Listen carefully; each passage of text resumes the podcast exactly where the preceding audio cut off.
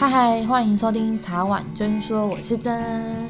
最近开了一个新单元，叫做“说真话时间”。这个单元会由我邀请很多不同的朋友来分享他们的经验，以及从他们的角度看世界。我们今天呢，很开心可以邀请到一个来宾来跟我们分享。怎么样可以第一次自助旅行就上手？我相信疫情这三年，应该大家已经闷坏了。现在疫情解封之后，大家都到处飞。那到处飞的过程中，我觉得自助旅行应该是蛮大的首选，因为毕竟大家可能会觉得跟团啊，可能有时候不成团啊，假难请啊，有什么很多很多的状况。那我今天很开心可以邀请到今天来宾丽小姐来跟大家分享。那因为她有超级丰富的旅游经验，所以特别邀请到她来跟大家分享怎么样可以自助旅行，但是又不会很担心啊，可以跟我们讲一些撇步。那我们先请她自我介绍一下好了。大家好，我是超级无敌爱旅行的丽小姐，丽是茉莉花的丽哦。呃，在我的人生中，其实我。就是工作赚钱存钱旅行，然后重复。我真的很喜欢这样的生活。我到现在已经旅行过五十个、五十多个国家，我超过二十年的自助旅行经验哦，走过世界五大洲。我特别喜欢去欧美做自助旅行，然后也非常喜欢在台湾的一个深度旅行。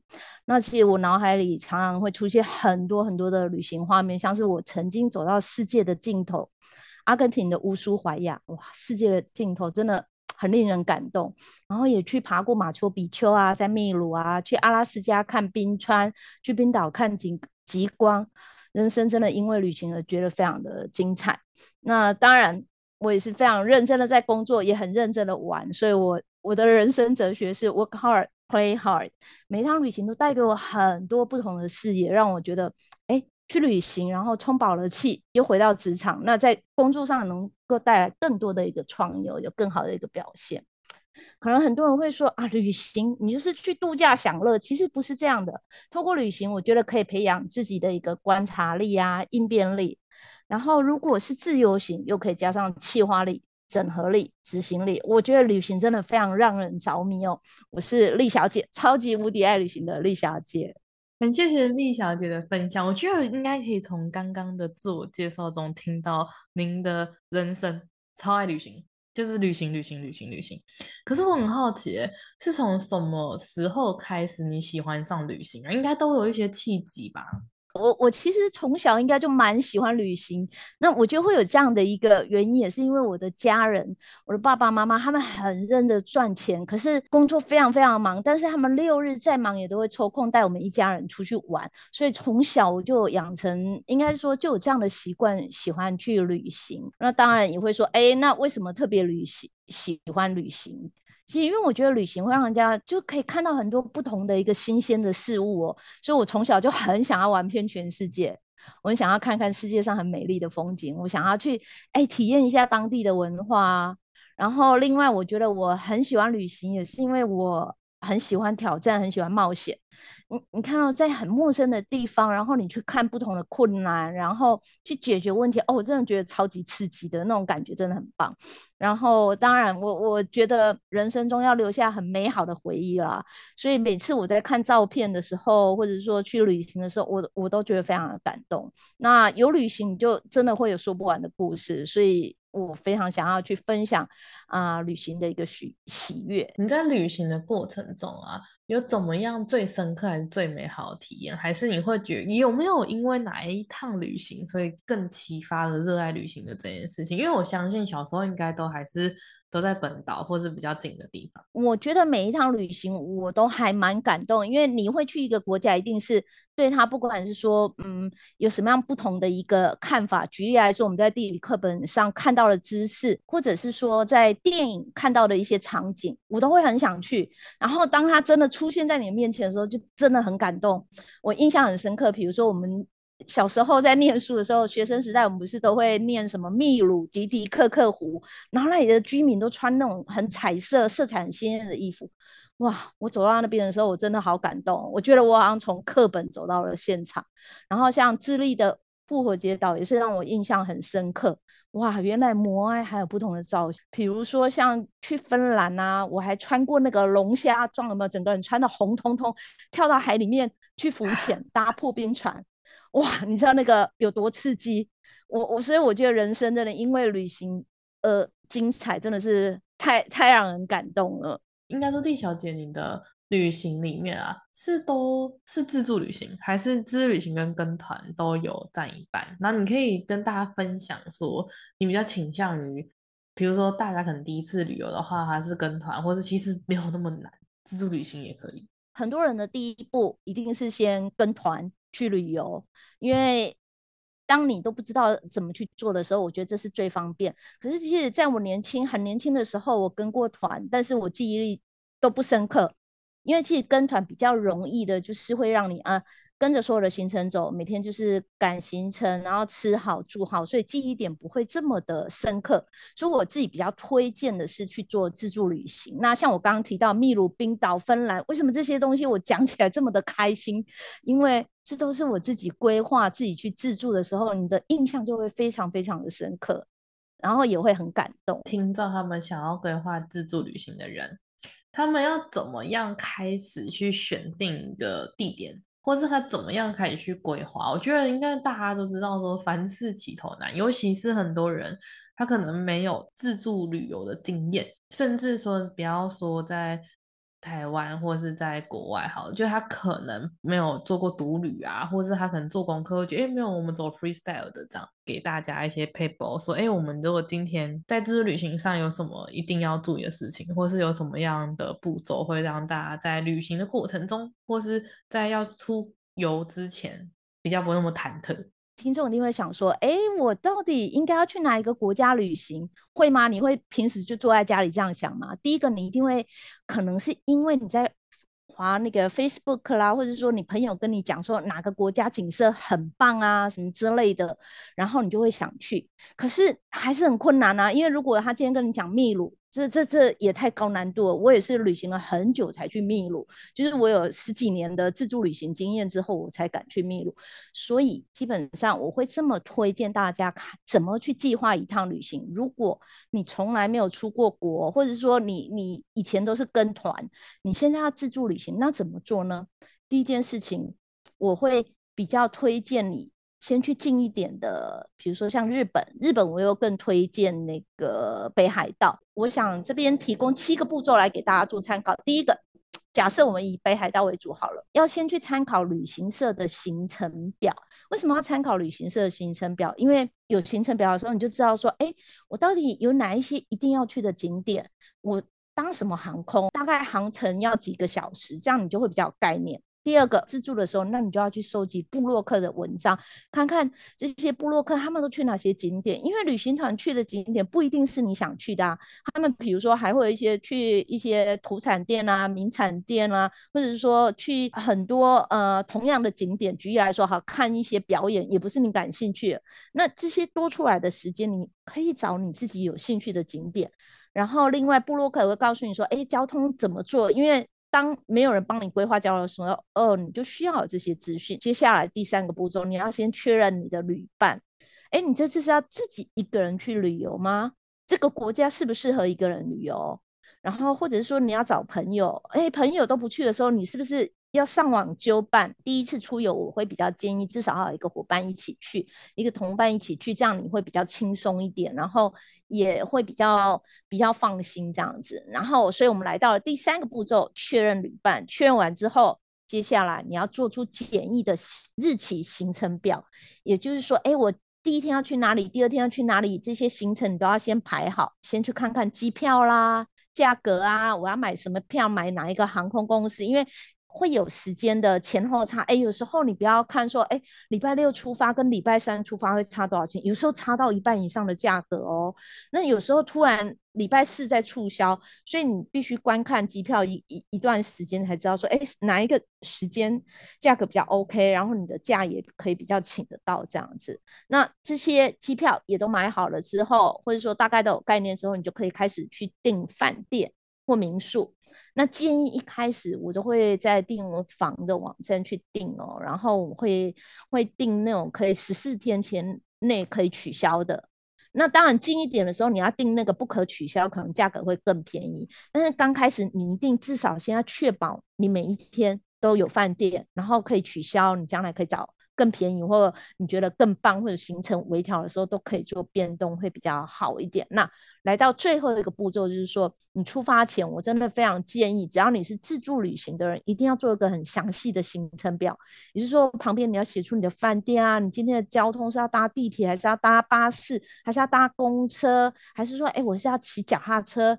我今天最主要的哪几个景点都把它写上去的时候，我觉得。当你照表操课的时候，再加上一些变变动啊、调整，你会玩起来非常的轻松，就好像你在跟团一样了，因为你已经有一个基本盘，而不会说，哎，早上在饭店啊，我今天要去哪里才开始想的时候，会会让你旅行不是这么愉快。所以这是我建议的七个步骤，我再简单的重复一次，让听众更有概念。第一个，你要先参考旅行社的行程表；第二个，收集部落客的文章。第三，你要确认你的旅伴；第四，做出简易的一个行程表；再过来，第五个步骤要看一下机票的价格，准备好购票；第六个，你要订饭店或民宿；第七个，排出你的详细行程表。以上就是我建议大家开始规划一趟出国旅行、自助旅行的一个七个步骤。就第二个步骤说啊，比如收集部落格的文章，知道说就大概有要收集多少量啊，或是大概看到几个。点，比如说我现在看了三四个部落格的文章，然后我去找出我喜欢这个点之后，我再深入去查这些点的东西嘛。我觉得部落格每个人的写法有很多很像，但有很多是那种完全跳通都不一样的。这个景点这有可能三个人说这个景点很棒，可是可能剩下另外三个人说这个景点不好。就怎么样去知道说这个部落格他大概写的写法，或者是这些东西到底适不适合我们自己想要的？觉得我我会这么去看，就是说。我会找了至少，比如说三到五个部落格。我要去一个国家，我至少一定会看三到五个部落客的文章。然后看了之后，当然最重要的就是他的照片。诶，他拍的这个照片是不是我喜欢的 style？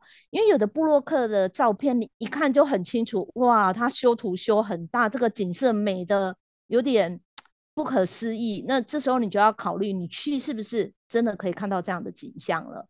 所以这是第一个你要考量的。所以。也就是说，我们回到刚刚的问题，我会建议你大概收集三到五个部落客，再过来确认好你想去的景点，这些照片是不是你想拍的？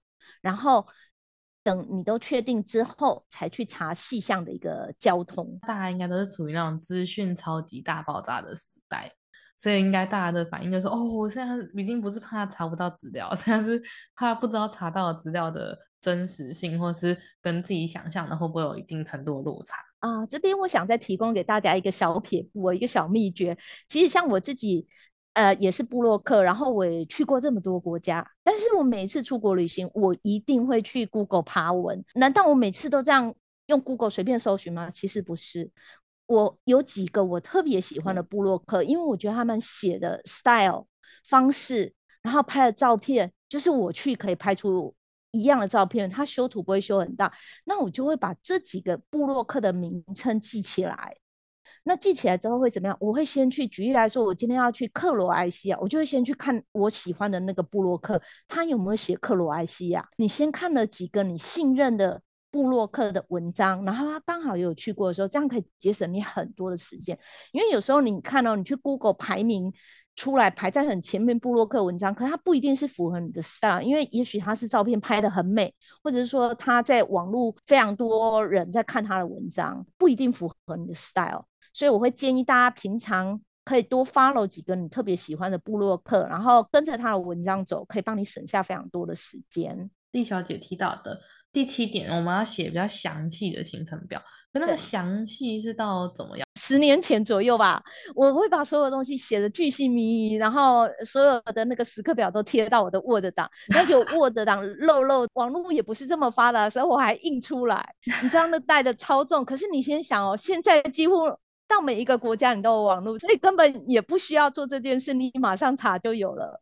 所以如果你想要做啊、很详细的这这些时刻表，我会建议你在另外一个表格，你的行程表里面只要有每天早上、中午、晚上切三个时段，然后我搭了班机。我今天有哪几个景点？那举例来说，可能有的地方你说我一定必吃那一家，比如说我到葡萄牙一定要吃那家海鲜饭，它几点到几点开？好，那个我会写上去。或者说，哎，我一定要吃葡式蛋挞，那那个蛋挞礼拜三刚好公休啊。那这个你也一定要写上去。其实你在排行程表之后时候，你就知道你礼拜三不能排那个。所以如果你真的对于行程表怎么排有一点点觉得哎有一点困扰，不知道怎么做，哎，我也欢迎大家可以去看一下我的网站，在网站上做非常详细的一个示范给大家看。啊、叫做那个葡萄牙，我去葡萄牙十三天，花不到六万块，而且我还租了宾士车，搭了火车，就整个含机票哦。在那上面，我就把我 Excel 的那个行程表示范给大家看，可以做到怎么样的一个程度就好，也不要做的太详细。我我的意思是说，大概一两页就好，剩下的你可以现场 Google 做查询，不然太长的时候，反而有时候你在路上的时候，你会觉得很没有重点，会会会有点盲掉，说，哎，我到底应该要看哪一个地方？对，这是我的建议。像丽小姐，你去过这么多国家，五十几个国家。你都用怎么样的方式去回忆跟记录啊？大家好像都是，比如打打 IG 啊，然后可能洗洗照片而已，好像还是有一些人可能会写日日记还是什么这样。那丽小姐，你会用什么样的方式吗？对啊，我也常常在回忆我以前去哪里旅行。最早的时候，我都在 FB 写，然后边玩边写，然后照片边 po 上去，然后所以我有无敌多的照片。后来我发现，哎，看了照片，我也想不起来那是哪一个地点呢？所以后来我就觉得说，哎，我想要做旅行图卡，也就是说，为什么我在去年的时候开始架设自己的那个网站啊，成立我的 IGFB 的粉专的时候，我也想要用旅行图卡做出发，因为我觉得旅行图卡的话，我在上面我标上了我的那个国家或者是城市，然后甚至把国旗放上去，哎，是不是就非常好回忆？那同时我也可以分享给我的朋友。我我觉得我在旅行那一刻，我真的很感动。那我希望把这样的一个喜悦分享出去给大家。然后当朋友看到这些图卡的时候，诶，他觉得好喜欢这个地方哦，那他可以把它存到手机里。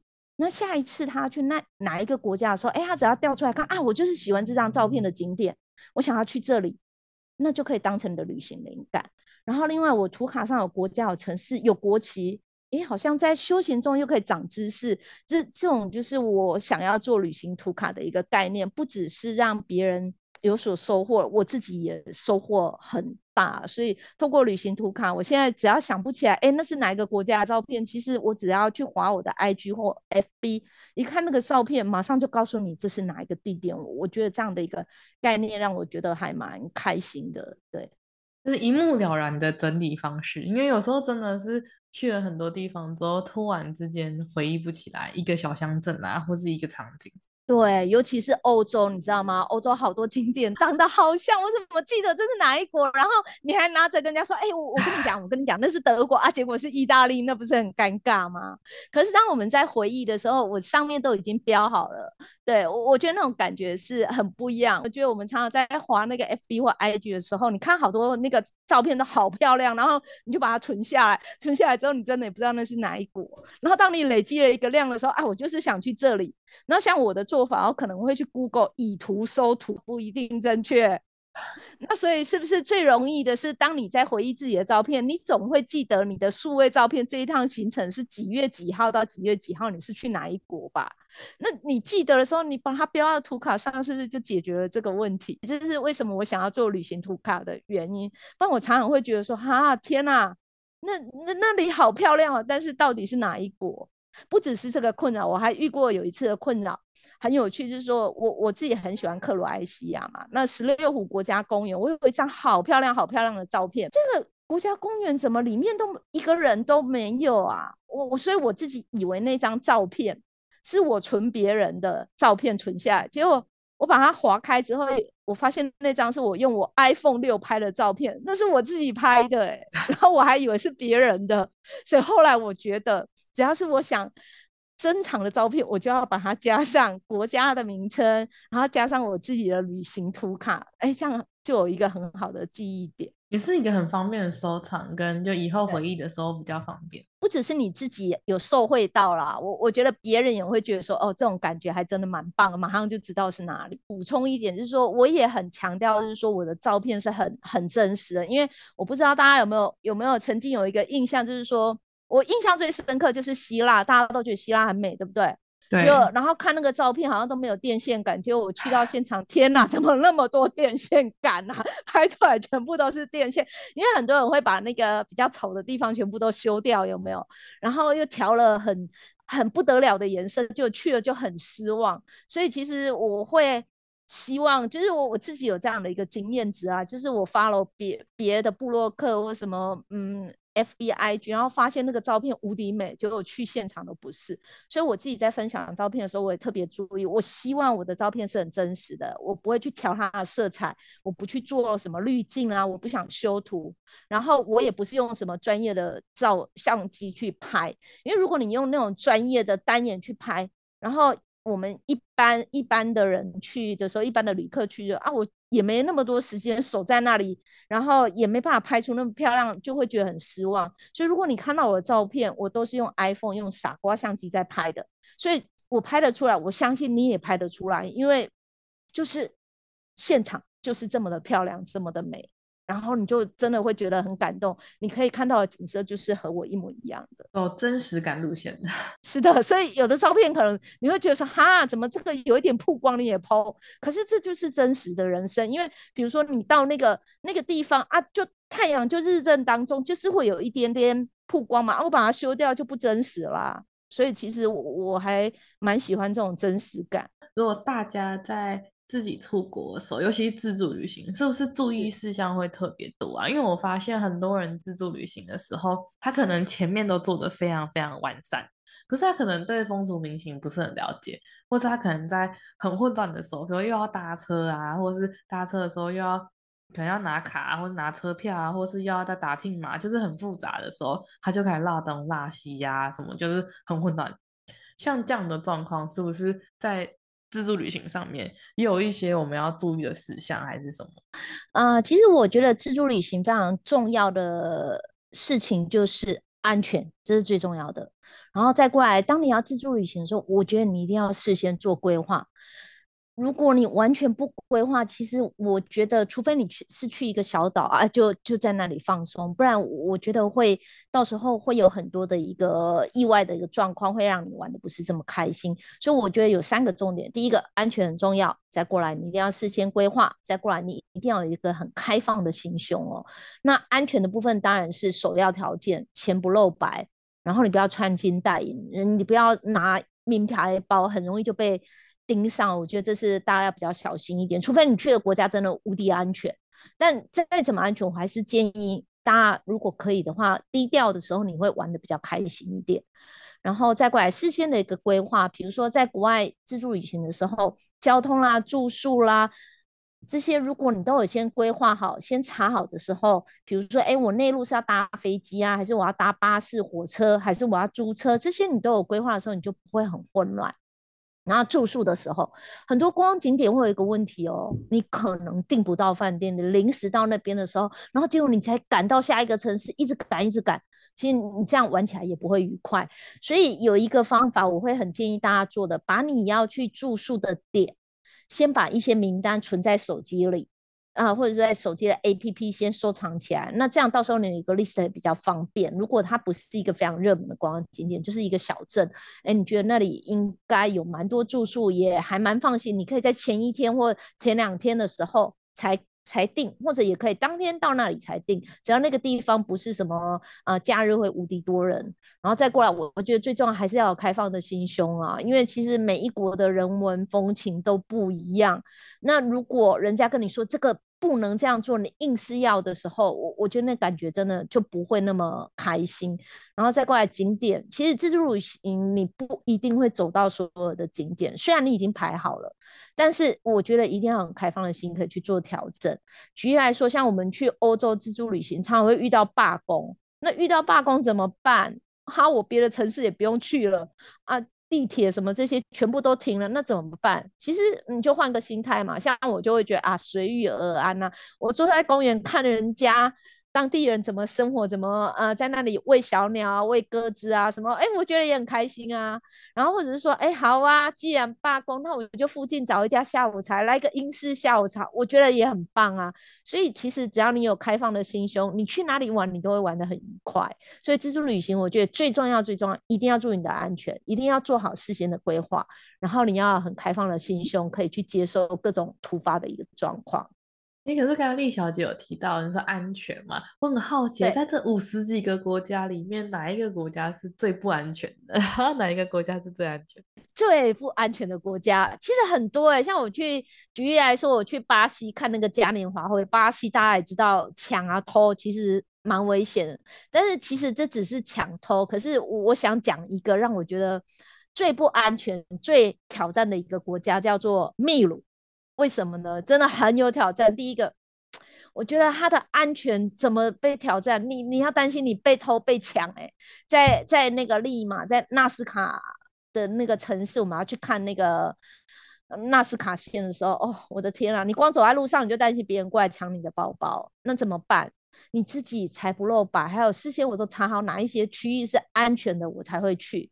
然后像我去亚马逊河的时候也是啊，你如果就待在那里回不来了怎么办？你要担心被抢劫、被偷，然后还有你知道在秘鲁还有一个状况哦，巴士也不是这么的安全。哎，有的巴士开着开着就翻下山谷了。那所以如果你当时就想说啊，这一家巴士公司是稍微便宜一点点，你就去搭它，哎，其实就很不 OK 咯。那是当地人在冒险的。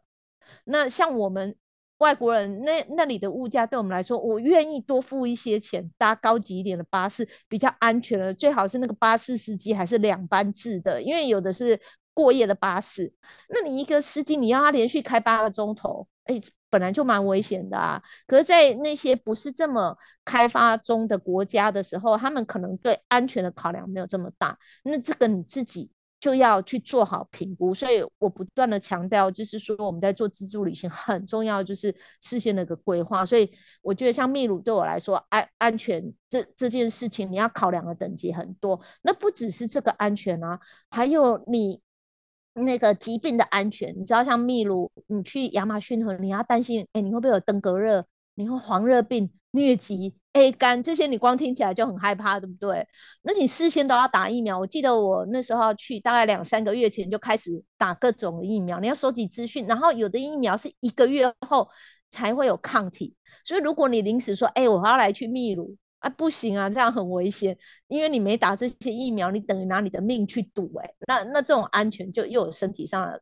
安全的考量，然后比如说像秘鲁还有高山症的问题，迪迪克克湖到三千八，然后三千八它稍微比较高，可是大家更挑战会觉得是马丘比丘，可是马丘比丘比迪迪克克湖低哦，但是为什么它会挑战？因为你要爬高山的时候，你爬不上去，空气又稍微稀薄一点点的时候，你又要耗体力，哎，有办法吗？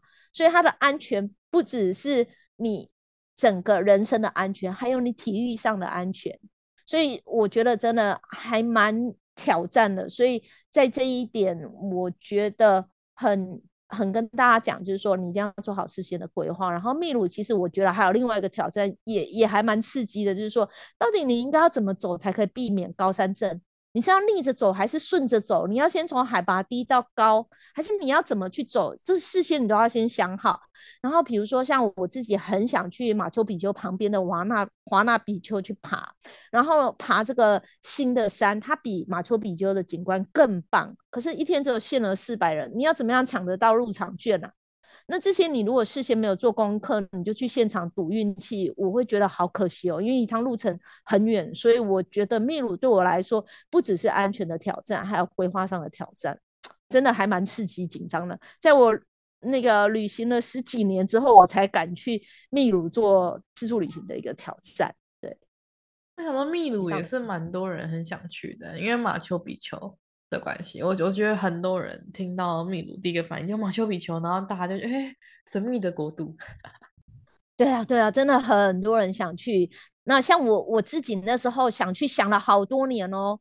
然后到后来我下定决心要去，你知道我还做了一件事，我知道我很容易会有高山症嘛，比如说我到合欢山，我就觉得我可能就已经很头痛，头快炸掉。我为了要去秘鲁，在他的前三个月，我训练自己跑步三个月，每天去跑，我每天至少啊跑半个小时到一个小时去河滨公园跑，因为你要有这样的体力，不然到时候你到现场空气又稀薄，又高山症。然后啊，你爬不上去马丘比丘，哇，那来到这里不是好可惜吗？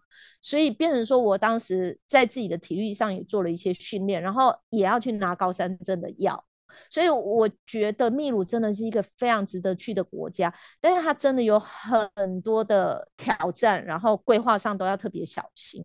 对，那如果不要走这么艰难、那么大的挑战的话，丽小姐有没有什么推荐？就是给比较，就是我们可以挑战一点点，但是秘鲁那个听起来，你说你旅游十几年之后才规划去的，那有没有是那种大家比较可以第一次或是挑战，有点小挑战，但是又不要这么严重的那种挑战的国家可以推荐吗？好，我我觉得，其实我觉得我们身为在台湾，其实还蛮幸福的。就在我们的邻居很近的地方，就有一个很值得我们去做自助旅行的国家，就是日本喽。但我要推荐的不是日本的东京、京都这些大城市，因为如果你是第一次出国自助旅行，东京的东京的交通可能你会觉得很混乱，你去了就很挫折。所以我想推荐给大家是日本的北海道，真的不会有太大的一个挫折。为什么？风情民俗。跟我们很接近啊，饮食也很接近，然后所以你冲击很小，去那里要看的你其实都有心理准备了，再加上台湾人多多少少都有看过日剧，都有一些概念了。再过来语言跟交通，在日本你就用简单的英文就可以沟通了，而且英文几乎是。唱应应应该是说，你跟他讲英文，如果你觉得你自己英文不好，他跟你一样破啊，你们大家一起讲就好啦。所以反正我们就用简单，啊、英文再不行，我跟你讲，现在日本更进步了啊，拿起手机，我讲一句，你讲一句，就直接翻译好了。那这样语言好像一点问题都没有嘞啊。再过来，再真的不行好吗？我用 Google 的翻译，我拍起来马上就翻成中文啦，所以也没有问题。而且北海道的交通真的比起来超简单。而且每个车站都还有那个火车站都还有游客中心，那所以像我自己去北海道，我就去了十二天哦，光北海道，哦、然后我在啊、呃，我就是搭火车，当地的巴士，就这样，我也没有租车，因为其实我反而不建议租车，因为一台湾啊、呃，就是左驾右驾这件事情，其实我觉得还蛮困扰的，很容易会出会不习惯不适应而而发生车祸，所以我不建议大家去日本。开车，除非你真的是很会开车的手手，不然一般来讲，我觉得像在北海道，你只要有公车、火车、巴士这些就很 OK 了。然后再过来，我觉得日本还有推荐的一个重点，很安全，而且人民很友善。我常常问路的时候，他英文也不会讲，然后发生什么事，他就拿着我那一张那个图啊、照片，然后就。牵着我的手，拉着我的手，那个 阿公阿妈就拉着我的手，直接跟我说：“哎、欸，你就是这条路，右转直直走。”他用笔的就解决了，那你也不会担心他抢你的钱，因为你会发现，其实日本。还蛮多阿公阿嬷，就是就是他们非常的热心。那年轻人他用讲的，用笔的，所以我我真的觉得日本北海道是很适合当那个新手的一个入入门的一个国家。如果要去自助旅行，去这边你不会有太大的挫折，我我会这么建议。那当然，可能很多人会觉得说啊，日本跟我们太像了，这样好像没有很出国的感觉，而且好像在电视也看蛮多的嘞，看了日剧有没有？另外有一点点挑战，然后又觉得稍微远一点的国家推荐呢。这时候第二个推荐我就会推荐给你，如果你的天数稍微长一些些，我会建议你可以去冰岛。大家可能会想说，冰岛那么遥远、那么难的国家是要怎么去呀？其实我觉得冰岛相对起来，它在自助旅行上非常的容易。为什么呢？好，首先我们先来讲一下冰岛在哪里哦。冰岛它是算北欧。五国之一，六国，北欧六国就含了英国。那北欧，北欧的话，你在冰岛的地方，我们怎么到？我们一般就是台湾，你可以飞到英国的伦敦，伦敦再飞过去冰岛，或者说你也可以欧洲任何一个城市找有飞冰岛的的首都雷克雅维克就可以了。那飞到那边的话，我会建议大家在冰岛安排，大概可以安排个十到十二天，比较不会那么赶。搭飞机前后你就会去掉三天，就是宽松一点的话，所以你有七天的时间完完整整的在那边。那冰岛为什么它很适合自助旅行？只要你在台湾有开车，有开车人就很简单，它就是一个岛。那它有多大？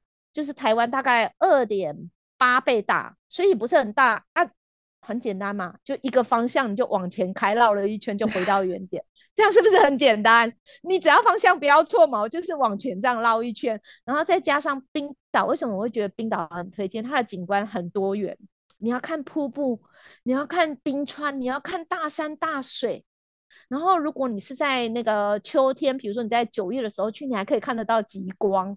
哇，你知道那个真的就是很不同的景象，所以你看到景观很 OK，语言更容易了。这里的英文完全通，每个人都会讲英文，畅行无阻。那英文你会说啊，可能我英文没有这么好，怎么办啊？没关系啊，翻译机拿起来一翻，你讲一句 英文，讲一句给当地人听就解决了。而且冰岛的网络也还蛮 OK 的，所以我觉得语言交通就解决了，治安。这里的治安真的很好诶、因为这里你也不用担心像欧洲的，比如说呃，会有一些比较欧洲的，现在很多城市有有的部分有一点点乱，那可是，在冰岛其实不会，它这里没有什么偷窃啊，没有拐骗啊，什么都没有，玩起来真的很轻松。它比较大的问题就是它的物价稍微高一点点，因为毕竟它是一个岛，所以物价稍微高一点。但我觉得在住宿上。只要你事先规划好，说，哎，我今天可能就是要开个一百公里，或开个多少公里到哪一个城市，把哪一些城市有住宿点都查好，然后你比如说你就事先在订房网站订可以取消的，哎，这样就很 OK，就一趟路。那可能会有人问说，啊，我不会开车，那怎么办？那更简单。冰岛，因为它就是一个观光的国家，去现场就去到它的首都雷克雅维克，当地的那个当探啊，大街里就很多旅行社，你就跟他说我要参加一个，比如说金环三日游，他就带你去三天环回来。接下来往往北往往北边或往东边或往西边，哎，马上就再环另外一个，就不同的 tour 你就解决了。所以其实。反而没有特别需要从台湾跟着团体出去，因为你如果从台湾去跟冰岛的团的话，其实费用还蛮高的。然后，所以我会比较推荐大家，除了费用高之外的话，还有当别人帮你把所有的行程都规划好的时候，你。会觉得玩起来记忆点没有那么深，还有你想看的东西不一定有被别人安排进去。就像比如说冰岛，我自己就去了两次。我上一次去的时候是二零一六年，我就很想要搭那个极光船，搭船出去看极光。可是，一般不会安排这个行程，所以我是自助。然后我就是想环岛一圈嘛，所以我觉得当你自由行的时候，你就会可以把自己想要去的点都安排进去。然后重点，你想要住的不同的地方，你知道我们还有住到那种整栋房子哦，就是我们的家。我们四个人租了一辆车，然后就环岛环了一圈，环七天。然后有一天我们住的就一整栋房子哦，然后有庭院，有 barbecue，有厨房哦，无敌大。一个晚上只花了我们六千块，四个人。你知道那种就很感动，好像你有一个那种欧式的家住一晚。所以，我我真的非常推荐大家可以去冰岛做自助旅行。诶，那丽小姐，那像冰岛，如果十到十二天，大概的费用呢？就是所有东西都包，就是你刚刚提到的，不管是租车啊、飞机票啊、住宿这些。好，我觉得首先机票的部分就很难讲，所以我会建议你要多观看。举例来说，我当时买到的机票算是还蛮 OK 的，我大概花三万不到四万的费用买到机票。大概，但是现在疫情后机票有调整，所以我会建议大家还是看看，呃，要多观看。那整个太阳行程的费用下，我大概花了八万块左右。我们玩了呃十二天，如果是呃应该是说环岛七天，然后再加上前后搭飞机三天，就是十天。另外的话，我我也想提醒一下大家，一定要就办。为什么你会发现说，哎，我才花。不到八万块吧，大概八万块左右，我们就搞定了一整个行程。因为我上网，我们就办了四个人嘛，那四个人租车摊下来费用也不会太高，然后住宿也相对的会便宜，然后有一些冰岛吃的部分还蛮贵的，比如说我们吃一个龙龙虾餐，可能就要一两千块，那其实费用很高，一两千块还算普通的哦。像你喝一碗汤，可能就要你五百块台币，那所以很吓人吧？可是，在欧洲这是很很很稀松平常的事，所以 天哪，我喝一碗汤根本就不会饱啊！所以我们那时候，我们大家都四四个人，我们都已经有讲好说，哎，大家记得。各自带各自的粮食，所以就是说我们带了泡面，带了罐头，哎，我们到现场煮就好，不是叫你只吃泡面这么可怜，你可以买意大利面啊，然后到现场你去买蔬菜、买肉什么啊，住的又是民宿，整栋有厨房，而且他们厨房很棒，甚至连盐啊、油都帮你准备好了。如果你租到的民宿是这么棒的，哎，那你就直接自己煮也省下来啊。啊，为什么在冰岛你要自己煮？因为你晚上要等着看极光。如果你跟我一样是九月的时候，你六点天黑了，对不对？天黑你就回回你的民宿，然后你就开始煮东西吃。那晚七点多洗完碗，赶快洗个澡，哎，休息一下。八点你又要开始等极光了，是不是非常的忙碌？然后相对的，你看你这样也省下你去餐厅吃饭的时间哦。然后另外在冰岛，我觉得教大家一些省钱的小撇步，你就去超市买一只烤鸡呀、我们在台湾是不是很多人会去 Costco 买一只烤鸡？一样的道理，你买一只烤鸡加菜，然后你又买买一些蔬菜，然后煮个意大利面，这样就解决有肉有有面有菜，哎，很便宜的一餐，也吃得很饱足感。不见得要去餐厅，一餐花个两千块台币，真的很心疼。冰岛的酒在超市是买不到，要到另外的的点，他们另外有酒牌的地方，然后才能买。然后你就拿着，不管是拿着红酒或拿着一一瓶啤酒，坐在户外，你知道那种边赏景，他们都会有庭院嘛，你就在那里边赏景边看着天空等极光。我觉得那个真的非常的感动。对，看到极光的那一刹那，真的很感动。感觉听完的听众都已经开始规划要去冰岛了。哎，可是丽小姐会不会大家会不会想说，哎，其实都很想去，但是如果碍于时间，如果我们现在暂时刚刚讲了好多国外的感觉，都是马上很想去，不管是秘鲁啊、北海道或者冰岛。但如果因为碍于时间，或是因为他们还就是可能有些人觉得哦，好像第一次就出国有点紧张。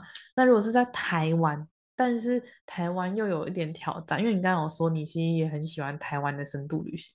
那在台湾有什么建议的玩法？其实我我也是这么觉得。如果你真的觉得北海道、冰岛这对你来说一下子要跳这么远，就是你有点担心，我会今天建议你给自己一个台湾环岛的经经验，你会觉得很不同哦。你看我刚刚讲冰岛的环岛，是不是一条路就这样绕一圈？先想想看，台湾是不是也是一个岛国嘞？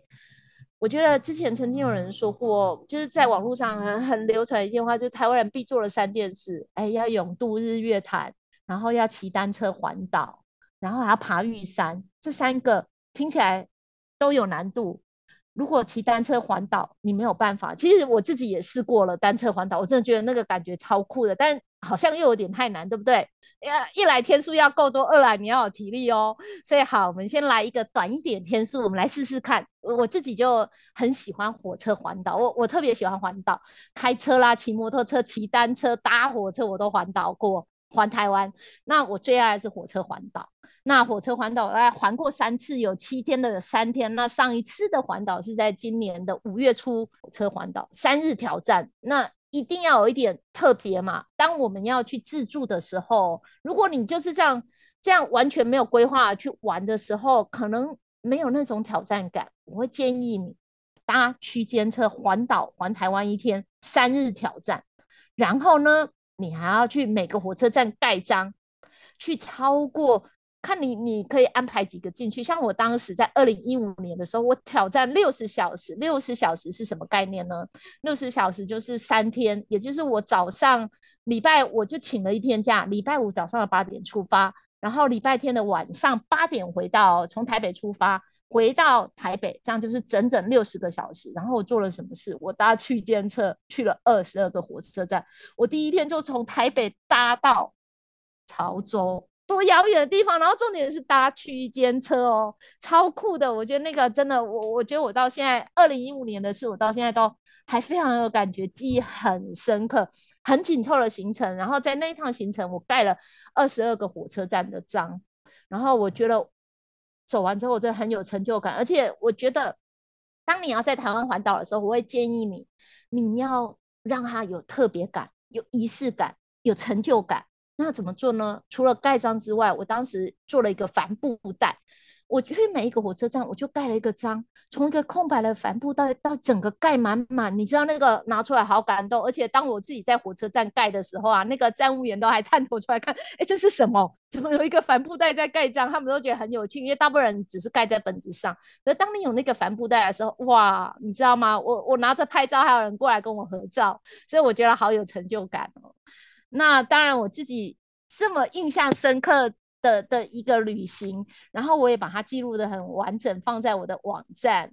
然后网站每一天我都把我到底盖了多少章，整个都放上去。真的哦，我自己回想起来，然后重新再写这个文章的时候，我都超开心。到底怎么环岛？很多人还是会觉得说啊，我不知道要怎么规划，到底我要怎么搭？那所以我们就出了一本攻略给大家，告诉大家说，哎，你可以怎么搭？班次怎么衔接？然后我们连帆布袋都帮你做好了，所以会让大家说：哎，你想要留下比较不同的一个纪念，然后有自己的玩法的人，可以来比较容易的跨出这个旅行的第一步，在台湾做自助旅行。那希望这样的一个资讯对你有帮助，可以让你有这个勇气可以踏出去。对，因为我刚刚第一个反应是：哇，大家去监车环岛三天，那不是要接得很好吗？哎，对哦，这真的有一点难度哦，而且不是去两三个火车站哎，是去二十二个火车站哎，所以你班次要怎么接？你知道台湾的火车，比如说哎，有时候是山线，有时候是海线，哎，各种都不同的，那这个其实。要有一点点的技巧，然后要做蛮多的功课。那像我自己，台湾的火车站，我去了应该一百多个吧，快快两百个以上。我超爱去火车站的，因因为我觉得每个车站都有它很不同的特色，特别是那些小站，我觉得真的那个光在火车站走出去的那种小镇风情，是你一辈子一般来说，如果你没有特别规划，你不会去的。大家可以回想一下自己的人生。在台湾，你最常旅行就是去，哎，我就是去花莲啊、台东、台北这种大大城市。可是小镇，哎，潮州你有听过吗？像我也是，呃，在二零一五年的时候，第一次到了潮州，我才知道，哈，潮州火车站怎么这么大、这么豪华，吓到。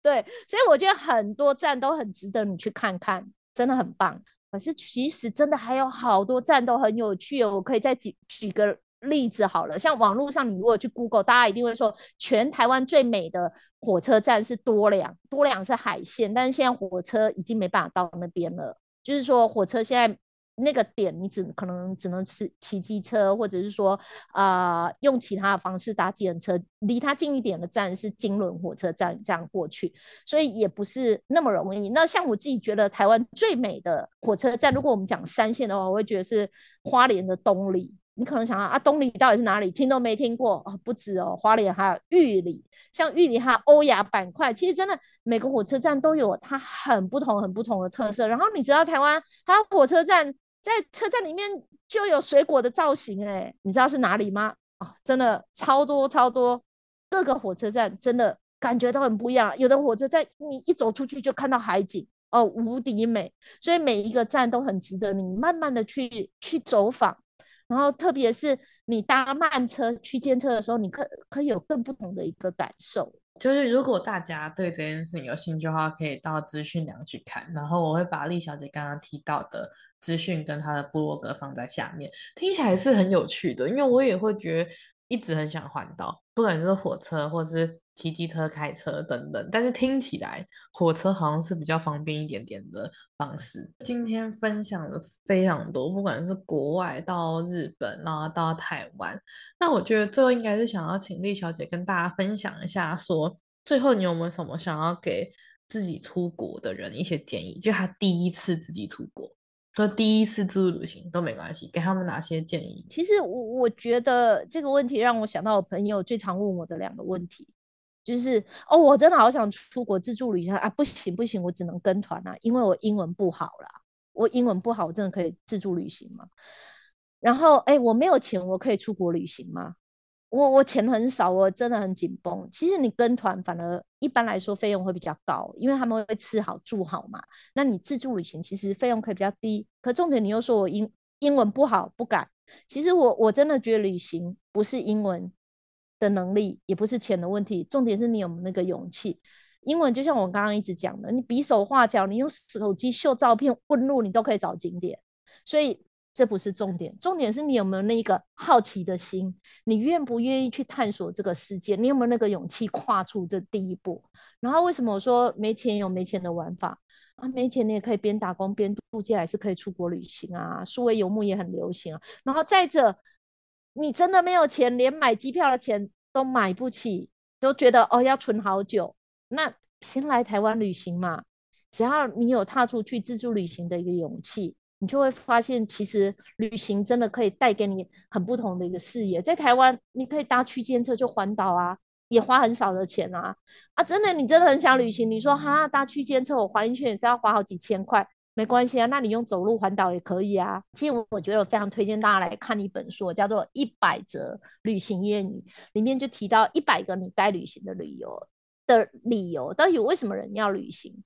其实我我觉得，因为如果我用很短的时间告诉你，我我觉得你很难感受得到到底为什么要旅行。你直接去看，我会推荐你直接去看这本书，叫做《一百则旅行谚语》，一百个你该旅行的理由。理由是由那个老黑作者他所写的。然后我觉得，我想用这书中的一句话来送给大家：旅行的重点从来就不是钱，是勇气。只要你。我觉得真的，只要你愿意踏出这一步，带着好奇心去探索世界世界的每一个角落，你真的会觉得你的人生很精彩，然后心灵非常的富足。对，所以希望大家都能够踏上自助旅行的这一步。就我也是从旅行中开始沉淀自己，然后开始去知道自己喜欢怎样的步调或怎样的生活。然后我觉得旅行有一个最大的特点，应该就是真的像刚刚丽小姐讲，真的是放。开心胸，就因为旅行中有太多太多不可控的因素，然后你就会学会说什么叫随遇而安，跟什么叫接受当下发生的所有事情，跟活在当下吧。我觉得因为疫情的关系，所以大概三年多，我相信大家都很久没有出去走走，或像现在这样报复性旅游。可是要旅游的方式，可能大家是一窝蜂，然后塞爆各景点啊什么那种。就是旅行应该是一个比较自在啊，比较轻松，不管有没有钱，然后都可以用自己的方式，然后去找到一个自己喜欢的旅游的一个形式或是方式。我觉得蛮重要的。就不管是一个人旅旅行，或是很多人的，跟家人啊，跟朋友，我觉得都是一个很棒的。方式。最后想要谢谢蒂小姐今天来跟我们分享，我真的觉得受益良多，就是学会了很多，不管是在自助旅行或者在旅行这件事情上面的很多不一样的想法。开心今天有这样的一个机会跟大家做分享，那期待大家都可以踏出自助旅行的这一步哦。谢谢大家，然后也谢谢丽小姐来跟我们分享。那我们今天就差不多到这边了，然后我们先跟大家说拜拜。好，拜拜，大家拜拜，拜拜，谢谢大家今天的收听。喜欢我们今天的主题的话，别忘了订阅我们的 IG 茶碗蒸说，或是上 Apple Podcast 给我们五颗星的评价哦。然后有任何问题的话，都可以私讯我们，或是可以写 email 寄给我们哦。谢谢大家拜拜。